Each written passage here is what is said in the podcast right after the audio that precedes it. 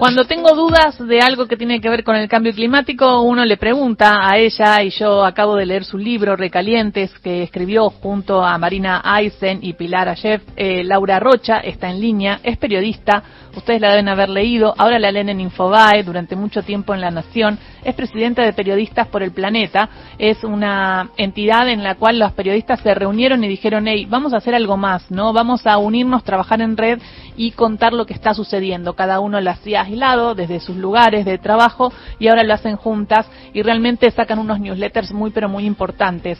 Está en línea Laura Rocha. ¿Qué tal Laura? Acá Gisela Busaniche, Carlos Ulanovsky y equipo te saludan.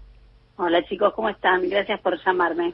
Ay, bien, estamos bien pero preocupados y bueno, y te llamamos Laura porque decíamos, bueno, ¿con quién podemos hablar de lo que está pasando? Sigue el calor, ahora van a venir las lluvias el miércoles, no se puede estar en la casa, ahora tenemos invasión de trips de los bichitos, digo, ¿qué más va a pasar? Eh, y preguntarte porque tiene que ver con la sequía, con la niña y el cambio climático, pero bueno, vos sabes, vos nos podés contar un poco este efecto de la niña, ¿no? Y cómo se incrementa. Eh, ¿Cómo estamos? ¿Qué, está pasando, Laura? Eh, bueno, ustedes saben, me presentaste, soy periodista, así que por supuesto todo lo que les diga tiene que ver con lo que he hablado con expertos y especialistas. Eh, y la verdad es que, ¿qué podemos esperar? Es incierto. Eh, claramente eh, sí hay como manifestaciones muy claras. Bueno, esto que nos está ocurriendo ahora, estamos atravesando la ola de calor más extensa de la historia. Ya incluso, eh, por ejemplo, la presidenta, la directora, perdón, del Servicio Meteorológico Nacional dice, tenemos que crear nuevas categorías. Vieron que el viernes eh, se divulgó un mapa en donde incluso se incluyen nuevos colores, por ejemplo, para los registros térmicos. Uno más negro, ¿viste? Un color más oscuro. Esto, dijo el color vamos a morir. ¿no? Sí. Bueno, tal vez todavía no, Carlos. Entonces. No, ese es Horacio, Horacio Barburet. ¿Qué haces? Ay, perdón, Horacio, ¿cómo Ay, sí, son compañeros ustedes dos. Nos conocemos de cuando éramos muy chiquitos. Patagónicos. Muy chiquitos. Igual seguimos siendo muy chiquitos. Seguimos, por supuesto. Es, nunca, siempre somos jóvenes. Este, pero bueno, entonces decía, no sé si es el calor vamos a morir, eh, porque tal vez no muramos, eh, pero sí claramente estamos dentro de una nueva normalidad y retomando lo que decía, o sea, si llevamos 12 días de ola de calor, ¿vamos a seguir llamándolo ola de calor? Digo, fíjense que las olas de calor, que son episodios que en la ciudad de Buenos Aires, en el área metropolitana, por ejemplo, eh, no quiero ser injusta porque está ocurriendo en buena parte del país, ¿no? Casi toda la zona centro, pero en, en la ciudad de Buenos Aires y en el área metropolitana son eventos que se registran durante los veranos y ha habido varias. Ahora, la de este año, o sea que en realidad siempre se, se usan los dos años porque es el verano, entonces es 2022-2023, este, empezó en noviembre. Ya vamos por la novena, que encima está durando 12 días y seguimos contando. Fíjense que en cuatro meses, nueve olas de calor, cualquiera que pueda hacer una división este, muy sencilla, nos da que hemos tenido dos y algo más por mes. ¿Eso qué quiere decir? Casi todo el verano vivimos en ola de calor. Entonces, estas anomalías son lo que muestran que la crisis climática es una realidad, se vive en el presente, ya no es algo que tenemos que esperar 100 años para que se manifieste, y bueno, posiblemente eh, las políticas de adaptación eh, tengan que empezar más temprano que tarde, porque claramente es la nueva realidad que nos toca vivir. En el medio, no nos olvidemos en febrero tuvimos un día de frío que parecía julio. Claro.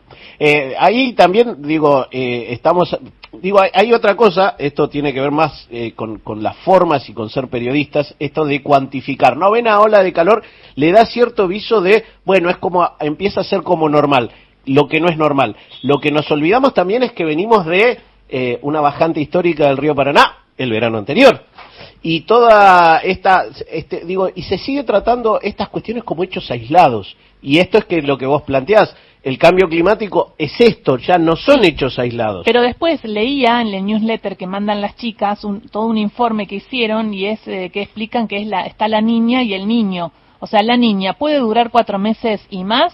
¿Y qué efecto tiene el cambio climático?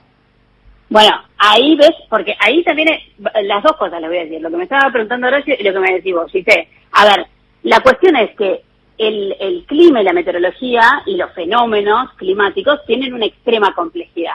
¿sí? Entonces, en esta complejidad es donde tenemos que entender cómo la crisis climática, vamos a ponerle un verbo, digamos, potencia todos estos efectos.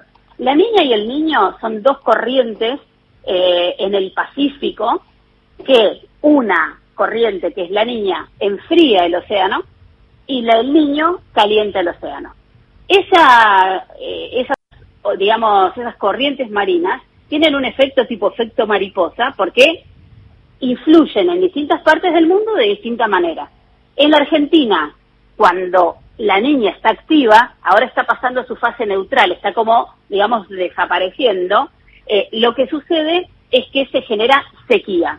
Entonces, una de las causas de la gran sequía que sufre la zona núcleo de la Argentina hace ya dos años, tiene que ver con este fenómeno la niña, ¿sí?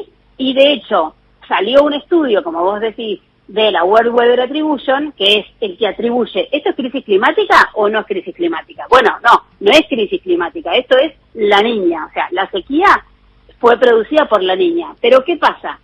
Cuando eso se complementa con las altas temperaturas, no solo tenés la sequía, tenés la mayor recurrencia de incendios, tenés que los suelos están más debilitados, tenés todo otro montón de consecuencias. Y después vamos a la bajante histórica del Paraná, que se sucede al mismo momento, también histórica. Bueno, ahí está mucho más relacionado, por ejemplo, con lo que se denomina los ríos voladores, la aparición de ríos voladores. ¿Esto cómo está conectado?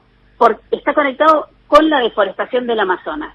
El Amazonas genera vapor, ustedes saben, los árboles, la, la selva, genera vapor, ese vapor choca contra la cordillera de los Andes y cuando baja hacia América hacia todo el cono sur, digamos, este, baja en forma de lluvia, de, por eso se le llama, y porque obviamente que es un nombre ancestral y por supuesto poético, se le denomina ríos voladores. ¿Qué pasa? Esa deforestación tan grande en el Amazonas afecta a la cuenca de uno de los ríos que es fundamental para la Argentina, no solo por lo que significa un río en términos, digamos, de, vida, eh, sino también, por supuesto, en términos comerciales, porque es la hidrovía más importante que tiene la Argentina para comerciar.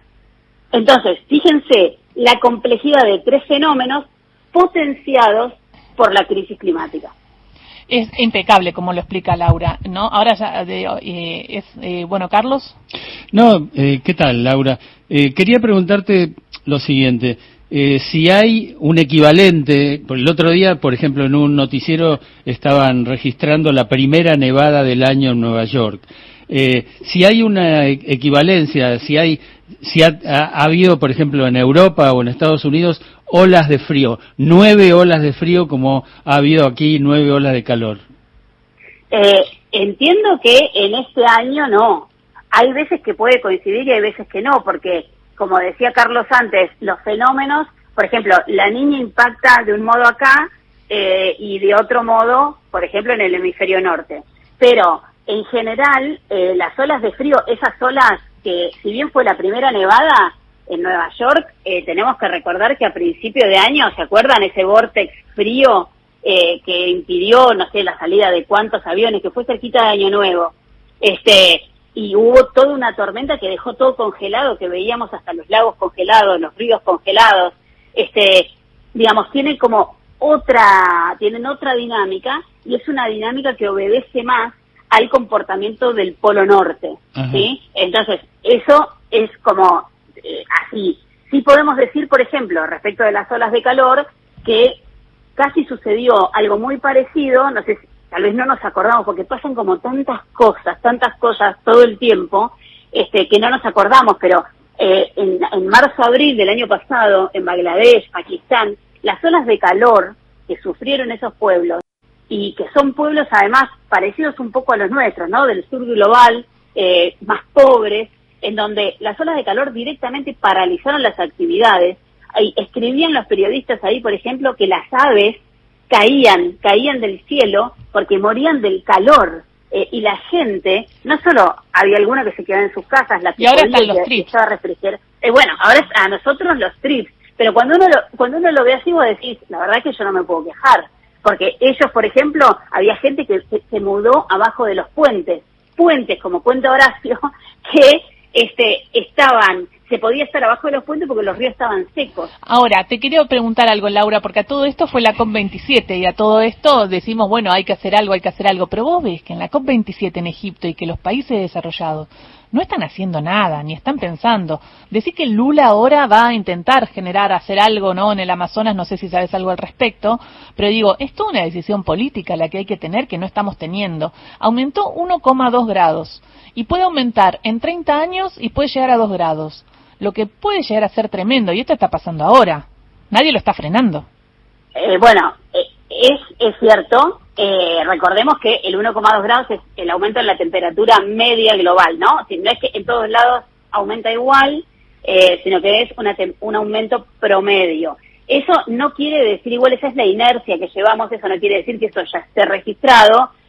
sin embargo, claro que sí que puede ser peor. Y respecto de la COP27, eh, que fue la última cumbre de cambio climático, eh, sí, es cierto que eh, no hay como grandes avances ni grandes acciones por parte de los países. Obviamente siempre hay excusas. Una de las últimas excusas, que tampoco es una excusa porque es una catástrofe, es la guerra en Ucrania y lo que se demora, y que esto demora porque el dinero que se iba a invertir para una cosa se pasa para la otra, empieza a haber faltante de combustible. Fíjense que igual toda la crisis climática siempre se termina traduciendo a cuestiones políticas y económicas, ¿no? Eh, una de las cosas que sí se logró en la COP27, por lo menos a mi criterio, tiene que ver con que por fin se puso blanco sobre negro de que los países más pobres estamos pagando no solo las consecuencias, sino que también nos tienen atados con las tremendas deudas que tenemos y que no se pueden pagar. Una de las principales voceras de ese cambio es Mia Motley, que es la primera ministra de Barbados, que llevó una agenda que se llama Agenda Bridgetown, que es en la que propone incluso reformar los organismos multilaterales de crédito como el FMI o el Banco Mundial. Y estas discusiones se van a dar, porque por ejemplo Macron dijo, eh, Macron el presidente de Francia, dijo, sí, sí, yo quiero tomar la agenda en la primera reunión de abril del FMI. Entonces, está bien, no hay como un avance en términos de acción política, pero se empieza a pensar, porque bueno, si ustedes no van a hacer, digamos, el mensaje fue muy claro y lo dio Petro, Gustavo Petro, el presidente muy de Colombia. Muy bien estuvo Petro. Exacto, y entonces Gustavo Petro dijo, bueno señores, ustedes no van a hacer nada en acción climática, que son los que tienen los fondos, entonces déjennos hacer a nosotros, pero dejen de cobrarnos estas deudas. Exacto. Laura, lo último por mi parte, eh, en el grupo de expertas, seguramente de periodistas por el planeta, eh, quiero saber si se permiten decir cuando lo sienten, che, qué calor. pero por supuesto, pero además, eh, la verdad es que cuando uno ve qué calor y qué es el modelo de consumo y producción que nos trajo hasta acá, uno ve muchas veces y evalúa y te da bronca y decís, es un sinsentido y tenemos que explicarlo y tenemos que tratar de que se comprenda de que esto tiene que ser política de Estado, porque más allá de que nos quieran vender que el modelo tiene que seguir siendo el mismo, el modelo de extractivismo tiene un límite y además también tenemos que preguntarnos nosotros el cómo. Nosotros tenemos como esa condena de los recursos naturales, ¿no? Sí, Lau, te tengo, eh, bien el informativo, pero queríamos escucharte. Mil gracias y recordemos que está Recalientes de siglo, eh, de Editorial Siglo XXI y en un ratito también se viene otro libro que vamos a debatir acá en piso de Editorial Siglo XXI. Así que súper interesante todo lo que, lo que producen. Y el libro Recalientes es un pequeño manual ilustrado para entender todo lo que está sucediendo. Así que gracias. Beso grande. Beso, chau, chau. Laura Rocha, periodista, presidenta de Periodismo, eh, Periodistas por el Planeta. Once y media.